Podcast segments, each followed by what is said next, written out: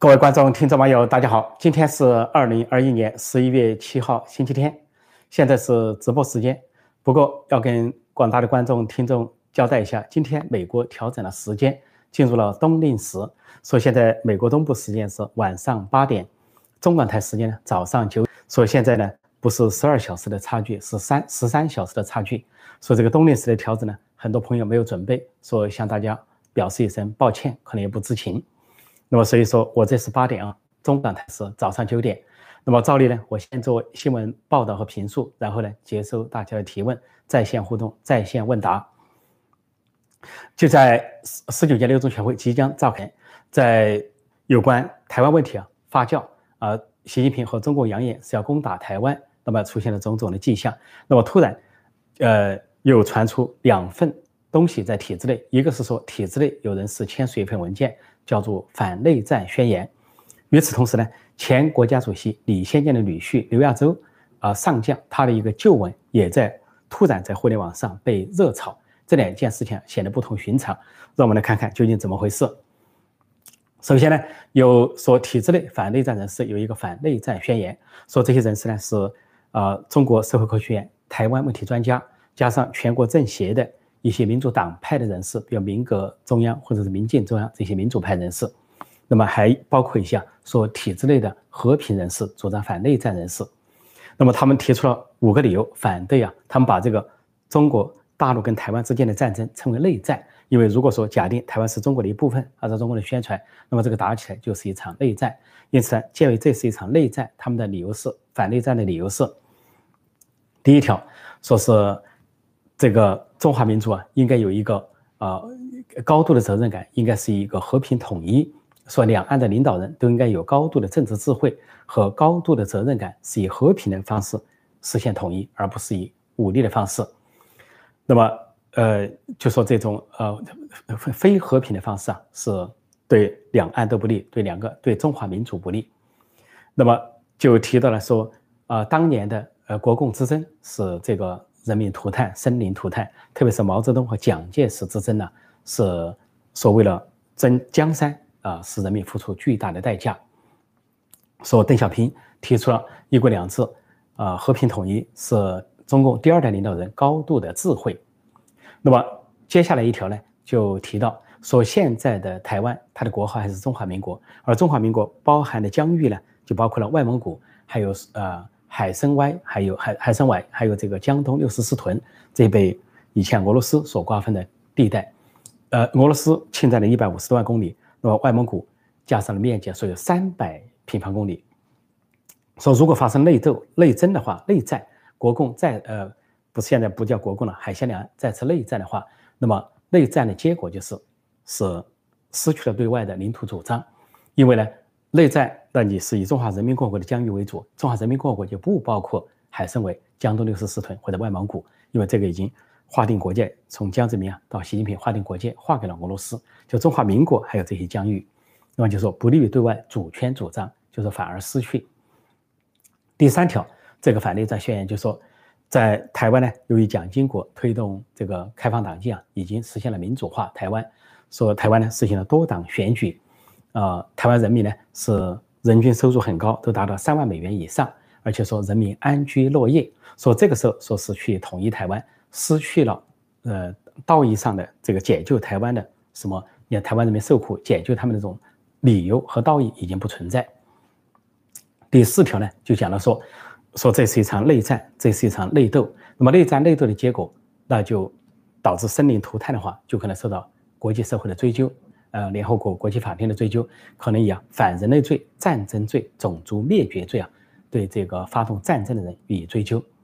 那么第五条就说到，呃，说这不利于中华民族的复兴，说中华民族的复兴啊，应该是和平的进程，应该是两岸呢应该坚守就是一国两制、九二共识、和平统一啊，说只有这样呢才有利于复兴，而不应该是反其道而行之。因此呢，就号召啊体制内的国内的人民呢，就说。相关的一些力量反内战，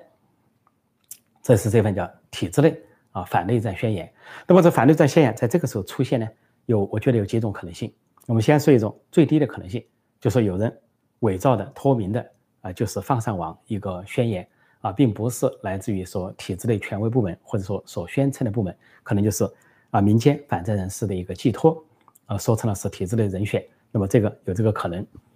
第二种可能就是体制内的确是有反战的声音，通过另一种方式表达出来，就是不满要对台湾动武啊要攻打台湾这种声音，认为呢，如果是对台湾动武，就是生灵涂炭，这个建设成就毁于一旦。确实在体制内，尤其在政协。在研究台湾问题的专家不赞同，因此呢有这份反内战的宣言，只是以不具名的方式发表。第三种可能性就是中国当局，特别是习近平当局啊放出了一股风，那么就是看到这两年反复的测试军机军舰扰台测试，主要是打心理战，看看美国会不会协防，日本会不会协防。现在国际社会都表态会协防台湾，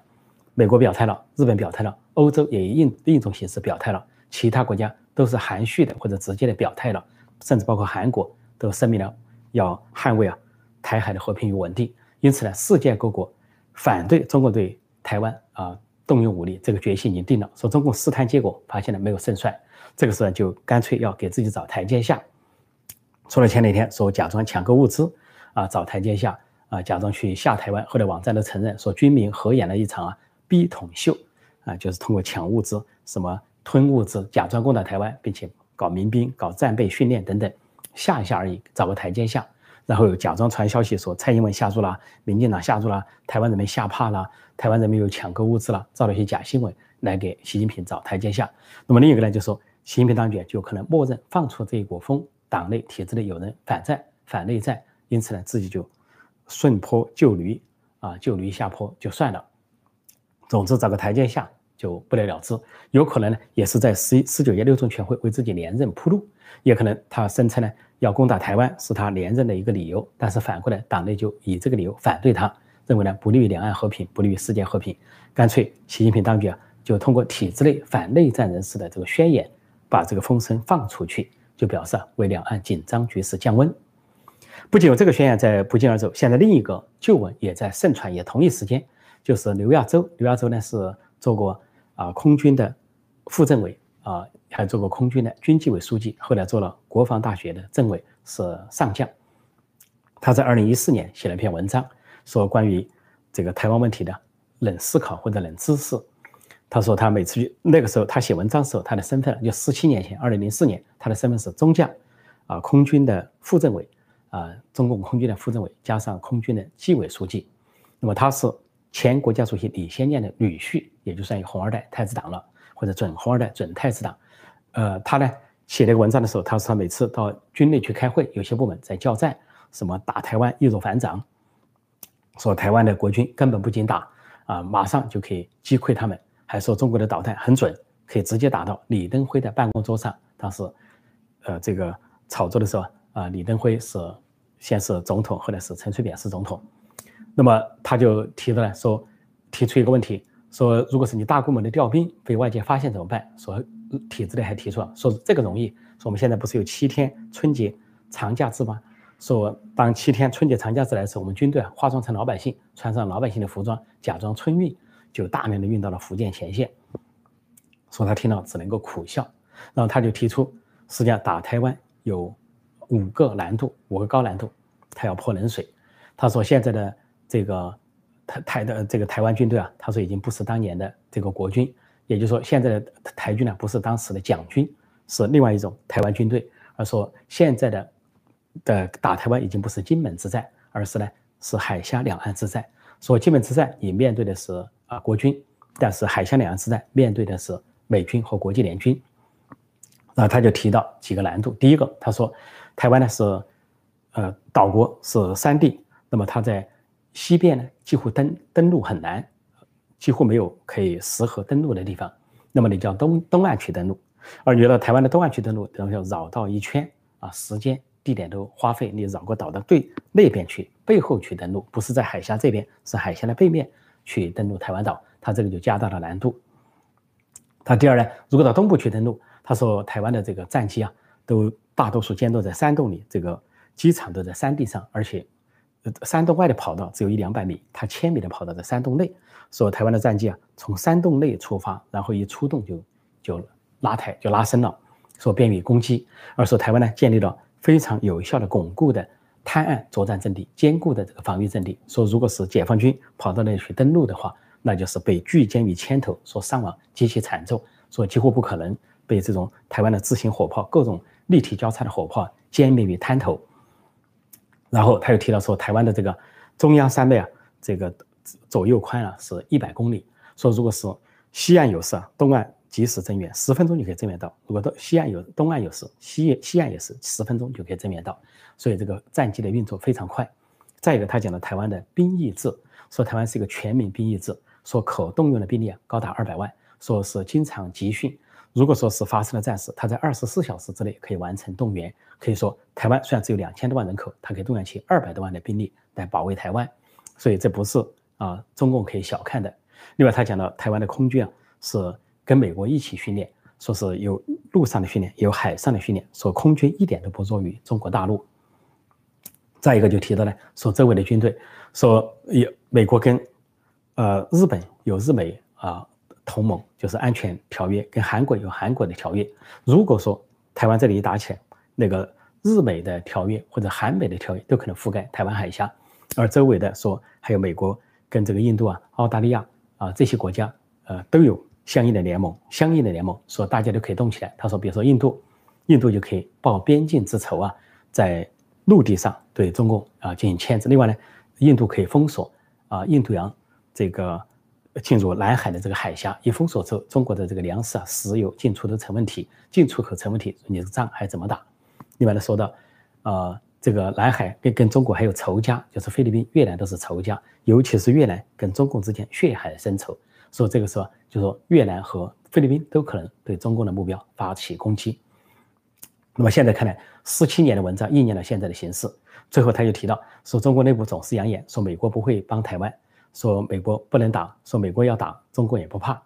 这个刘亚洲就说，且不说美国帮不帮台湾，他说美国早就有一个战争的预案。这个战争的预案就是什么呢？就说就算中国去进攻台湾，比如说你已经有二十万已经登陆台湾岛了，他美国。这个时候才杀出了一个，呃，杀手锏，就是封锁海峡，台美国军队掌握制空权、制海权，封锁台湾海峡，把中共已经登陆的二十万军队或者数十万军队啊，切后路断掉，那就跟台湾的国军内外配合拒歼啊中共的这个军队，说中共主力被打掉之后啊，这个军心就是极大的溃散，战斗意志就会崩溃。就这个拦截海峡，比当年朝鲜战争麦克阿瑟腰斩。仁川仁川登陆，去去把这个北朝鲜所谓的人民军，还有潜伏的中共军队啊，他们打下了汉城，打到了南海，比那个比那个还要厉害，因为那个是在陆地上腰斩，当时几乎全歼了北朝鲜的所谓人民军，还有大部分冒充人民军的中共军队，所以南海的局势迅速就回到了三八线。那么台湾海峡更容易做这样的动作，所以这是刘亚洲的文章，最近也在盛传。一个这两个东西的盛传就很有意思，一个是反内战宣言，一个是刘亚洲的这个宣言。而刘亚洲呢，在后来做了国防大学的政委，是也可以说是相当有权势的一个军头，是上将。在十九大之前，二零一七年他退下去了。退下去是因为习近平当时要杯酒释兵权，把所有太子党的人都逼走，空军、海军、陆军各方面都把这些太子党的人物逼走，包括当时的空军司令员呢，这个马小天呢。海军政委啊，刘小江，刘小江是胡耀邦的女婿，还有就国防大学政委刘亚洲，还有就是刘源是呃总后勤部的政委，都是上将，啊，那么还有其他一些海军司令员等等，都被习近平逼退啊，觉得他们掌握军权了，自己不放心，所以这个时候发出刘亚洲的旧文，再加上反内战宣言，就说明了体制内暗流汹涌啊，要么是习近平服软了，对台湾局势服软啊，默认这股风。啊，表示他们反对我没法动手了，要么就是针针对习近平发出的反对，在十九届六中全会或者是二十大之前发出的反战宣言，就是为了保卫两岸的和平，保卫改革开放的成果，绝不能够发动台海战争。这就是这篇文章的背景。好，我现在暂时讲到这里，现在回答大家的在线提问。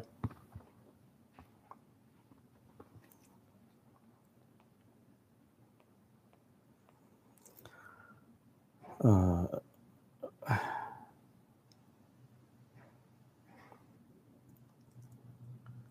这里有人说，与台湾人相像的国家民族，全世界二百国都算完，也轮不到中国。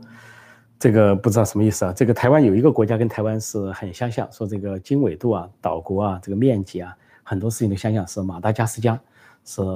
呃另外一个，这应该是靠这个呃非洲吧，靠非洲这一带的一个国家，马达加斯加或者地中海这个国家，呃，所以这里说相像，我也不知道什么意义啊。这里还有人在讲康乾盛世平定台湾，这是对历史的误会啊！我可以再讲一遍。这个康乾盛世啊，并不是呃，并不是认为他台湾是大清的一部分，也并不是认为要把台湾纳入大清成为一部分，而是因为有反清复明的势力在台湾，那就是郑成功郑氏王朝给是大清的心腹之患，他觉得要去歼灭郑氏王朝，推翻郑氏王朝，大清才能够安睡，所以就跑去啊，这跟郑氏王朝作战，而郑氏王朝有一个降将叫施琅投降了清清朝，说是个内奸。相当于是个汉奸或者台奸，那么去带走清朝这个外来政权啊，外来这个清朝不仅这个满清不仅是外来政权灭亡了中国，后来想灭亡台湾，那么去打，他把这个郑郑氏军队打败了，或者郑氏军队投降了，那么就当时呢就两派，一派就打完了就走了，但是另一派就说是不是在台湾设一个总督，有一派反对说这个这个岛是花不香鸟不语，化外之地啊，很难治理，很难管辖，算了，有一派就说。怕这个反清复明的势力在这里的死灰复燃，那么就主张设一个总督，这就是台湾跟大清发生关系的由来。在那之前根本没发生关系，在那之后呢，大清很轻易的就把台湾永久性的割让给日本。一八九四年甲午战争之后，一八九五年永久性割让给日本，有大清跟这个台湾就没关系了，所以也就是后来的这个继承国也都没关系了。所以从孙中山到毛泽东。到蒋介石当时的认知啊，台湾都是日本的一部分，或者是一个独立国家。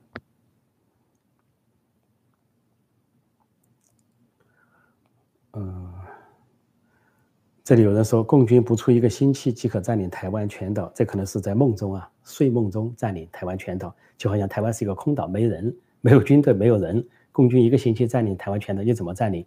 你共军还没占领你的福建沿海，就是一片炮火声，你共军往哪里走？你渡海作战你怎么去？是空投还是海运？海峡天堑你怎么飞过去？说这都是一些小粉红、老粉红啊，在睡梦中的想象，大概都是没有当过兵的人在想象。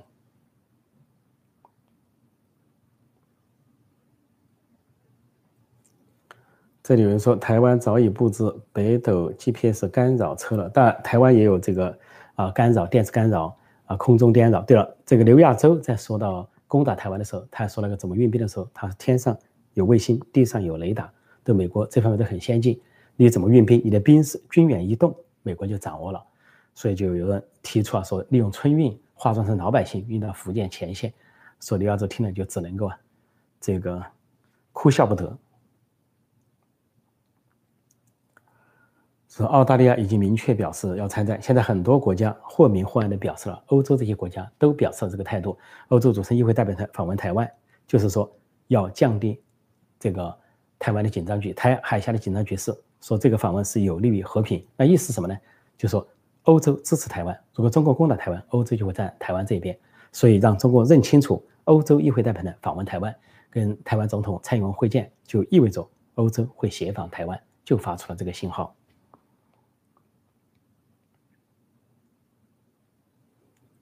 这里说德国也要帮中华民国，当然，嗯，这里还有人说台军台湾不堪一击，台军根本没有战斗意志。其实这个主语用错，应该说，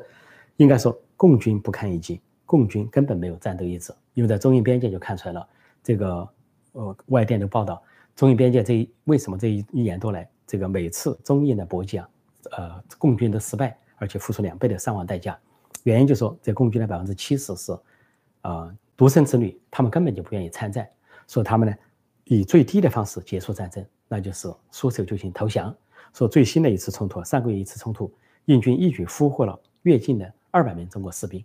扣押俘虏，然后经过交涉之后呢，谈判之后才把他们放回。中国灰头土脸，就假装把去年一次加勒万河谷的冲突，双方都有俘虏对方的士兵呢。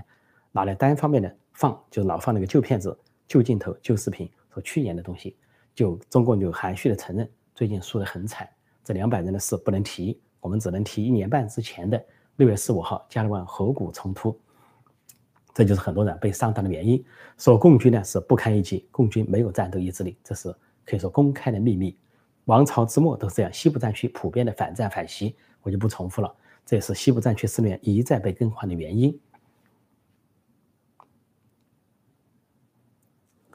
这里说，共军一定会叛变打字人，肯定的。现在的，因为经过改革开放之后啊，很多中国人都了解到了外部的世界。只要你投降，向西方军队投降，向美国联军投降，你得到的结果是好的。就像这个最近有一个历史的回顾啊。说有一个士兵，中呃共产党的志愿军的士兵，在朝鲜战争中，他有一次行军走迷路了，迷路了之后呢，他自己拿着他的枪，个子矮矮的，迷失了，结果被美军所俘虏，俘虏他还得救了，美美军把他当了俘虏之后，他没死，结果他所在的军队啊几乎都死光了，就因为他走迷了路，被美军所俘虏，还活了过来，成了一个俘虏。但这个人去了哪里？呃，我还没追究，是不是去了台湾，还是说去了什么地方？说总之呢，这个如果是啊。啊，台海战争打起来，啊，中美打起来，共军的士兵多数是选择投降，因为这四十年的故事啊，就是中共的官员党员把家属子女不断往西方转移的故事，还有财产。同样，军队的将领也是这样，军队的将领、军官呢，只要有家属子女都送到美国留学，把财产呢转移走，买官卖官积蓄的财产都转移到西方。所以说，这个在军队已经是个公开的秘密，将官士兵不会卖命，只要打仗的话就向美军投降。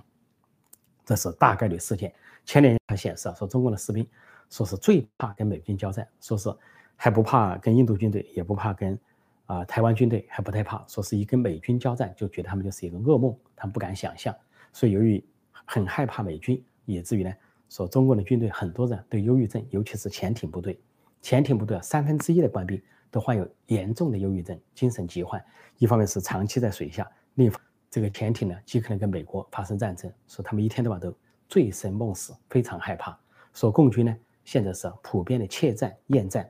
说一打极可能就投降。而且共军一投降呢，被叫他们选择要去哪里，你可以选择去澳大利亚、去台湾、去日本、去韩国、去美国，巴不得趁机就出国了，何必平时费那么大劲儿出国呢？而且他们平时也没有出国的机会，人家有。有钱有势的有，当官的子女随便可以出国，还有这个挣了钱的人，商人可以投资移民。那你士兵呢？来自于农村，穷哈哈，什么也没有。那你如果是轻而易举的向美军投降，你要求选择投奔自由，那你就投奔自由了。这里说总感觉打不起来，现在中共做出的动作就是打不起来了，就已经在放弃了。而且这个反对战宣言也说了，反对战宣言也也说。也说了，就是这个这个内战呢，就对中华民族的损害，就是一种种族灭绝罪、战争罪，一种啊这个反人类罪。所以这里说，共军的士兵都是农村孩子，说农村孩子啊，绝对不能够这么去轻易卖命的。所以他们呢是出国的大好良机，只要美军、台湾军队呢大量的投放这个啊宣传单啊传单。要求他们投降，投降之后即可获得怎样怎样的待遇？我看这些士兵就会放下武器。而且现在在中国的互联网上都在，大家都在传说啊，英国作家乔治·奥威尔的这个名言，说凡是叫嚣、鼓吹、煽动战争的人，永远都是不会上战场的人；而没有主张战争的人，都是被赶上战场的人。就像这些农村士兵。所以我说，如果要打台湾战争，主张打仗的人走前面，不管这个人是军委主席习近平。以军委主席负责制，自己走最前面，还是环球时报总编胡锡进？你主张战争，你紧跟习近平，扛着大旗上，或者说，极左派、毛左派、民族主义者，还有小粉红、老粉红中喊打喊杀这些人组成敢死队上前线，不要把这个好根本不知情的农村兵推上前线。他们既不知道这个国际新闻，也不知道国内新闻，也不知道这个战争究竟有何意义，就把人家推上去啊，当炮灰。所以说，我认为农村兵投降的可能性大大增加，因为这已经不是中共建政之初的军队了，而是中共末期的军队。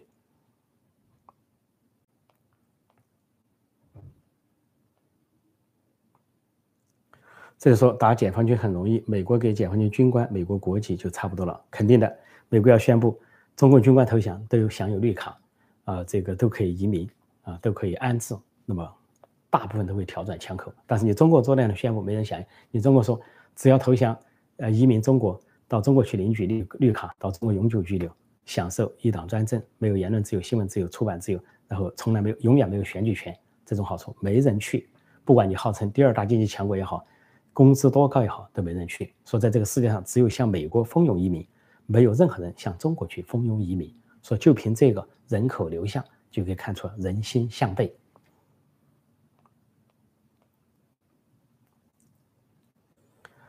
这有人说，CIA 就美国中央情报局说，中国军人是全世界最好收买的，因为他们完全没有信仰。目前就这样，我一再讲过呢，这个中共产党这个制度啊，是一个红草红色王朝，它是古代王朝的一个翻版啊，大明朝、大清朝到共产党的大红朝是一个翻版，在王朝之初，军队都很勇敢。呃，舍这个摧枯拉朽、舍生忘死。明朝之初的军队，清朝之初的啊五万铁骑，共产党初期的那个穷棒子精神都很厉害。但是到了王朝之末，都是投降军、腐败军。明朝末年，军队厌战、怯战、腐败；大清末年也是这样，八旗子弟完全的腐朽，北洋水师全军覆没。到了共产党现在到了末期了，红朝末期，由于腐败，由于买官卖官，由于行贿受贿，由于独生子女等等。这个军队跟满清末年的军队、明朝末年的军队高度相似，它的海军不过就是北洋水师的翻版。北洋水师比日本强，啊，比这个日本的规模大，是世界第四、亚洲第一，但是却被弱小的日本海军联合舰队打得全军覆没。其中最重要的就是因为腐败、丧失斗争意志，啊，怯战逃亡。只有一个搞了半天北洋，呃，这个甲午海战，大清方面只有一个人。值得一提，说是邓世昌算是一个战斗英雄，其他全部要么是弃舰逃亡，要么是弃船逃亡，要么是被打得手足失措，要么就是举白旗投降。这就是中共军队的前身——满清的军队。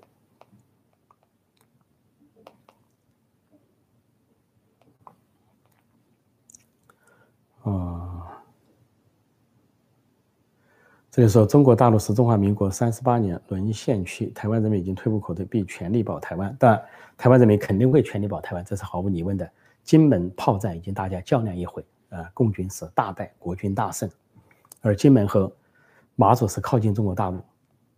就在中国大陆的门口，离台湾很远，台湾的补给线很长，但是台湾国军照样取胜。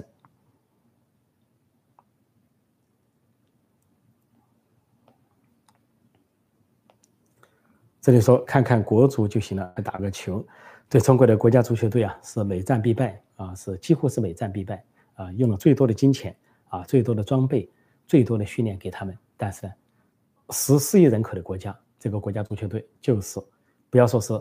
打入世界决赛了，就是走出亚洲都走不出去。人家那个欧洲小国，像克罗克罗地亚这些小国，人家几乎还可以打入决赛或者半决赛那个架势。但是中国永远没希望。因为中国人缺少素质啊，中国大陆在共产党统治下，尤其这种集体素质啊，球队这种集体素质，国足，所以中国的军队啊，就跟中国国家的足球队一样。所以，所有学生吵架，原来吵架是这么吵的：说两个学男两个男孩吵架，一个说听说你哥哥在国家队打球，对方说你的哥哥是才在国家队打球，你全家都在国家队打球，这是最大的羞辱。那么将来这个笑话可能会变成两个男孩吵架。听说你哥哥是解放军，对方说你的哥哥才是解放军，你们全家都是解放军，所以那个时候啊，就做人不能太 CCTV 啊，就成了一个负面词了。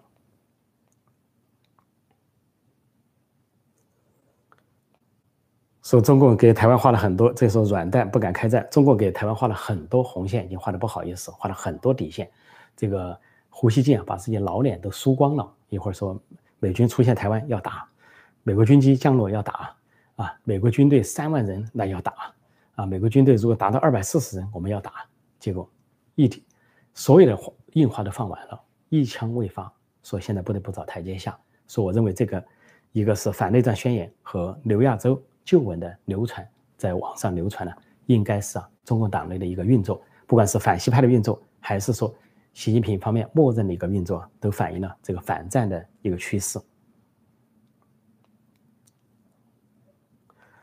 这提到六中全会呢，我下个节目会讲到哈，还有我今天早上的节目也讲到了六中全会，大家要去看一下。今天早上那个节目很重要，不仅讲了六中全会，还讲到了习近平过去年轻时候一段视频，啊，还讲到了习近平在俄罗斯回答记者问的一段视频，大家一定要去看一下今天早上的节目，十一月七号美东时间早上，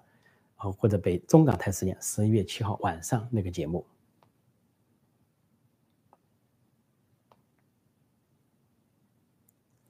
呃，时间可能是差不多，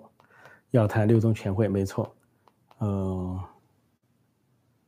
说打仗这么高大上的事，怎么轮得上我们草民？还是你们共产党人上吧？没错，共产党人上，而且共产党人应该啊，火线说啊，这个叫什么呢？啊，冲在最前面，就跟张文宏医生说的，你是共产党员，平时你宣誓了，你给我上上前线啊，防疫抗疫你上前线，把普通人换下来。同样打仗的时候，共产党员上，还有的普通士兵。除非你火线入党，火线加入共产党，火线加入共青团，你上；否则的话，你不要叫人家一般的农村兵去上。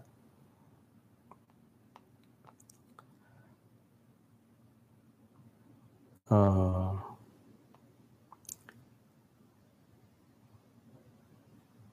嗯，这里说，请问陈老师，为何当今的共军无法复刻、复制把当年国军赶到台湾的政绩？当年做不到事，现在也做不到。呃，因为当年不要说你打过台湾海峡，你就是连金门那个小海峡都没有打过去，啊，共产党是号称摧枯拉朽、秋风扫落叶的中国大陆，靠间谍战，啊，靠这个后方的第第五纵队第三战线去瓦解国国军，但是呢，打到金金门却全军覆没，全军覆没，说国民党呢，国军呢守住金门，叫金门大捷，就从那个时候就是一个转接转折点，就是共军不仅跨不过台湾海峡，连金门那个小海峡。都跨不过去。后来一九五八年的炮战，